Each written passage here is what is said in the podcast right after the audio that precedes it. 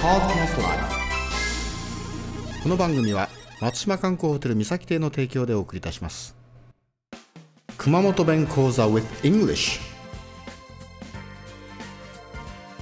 はいこんばんはチコさんです、えー今日はですね42回目になりますね。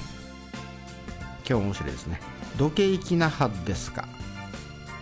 どけいきなはですか。もう一つはどけいきなはと書いた。どけいきなはと書いたですね。どけっていうのはですねどこへという意味になります。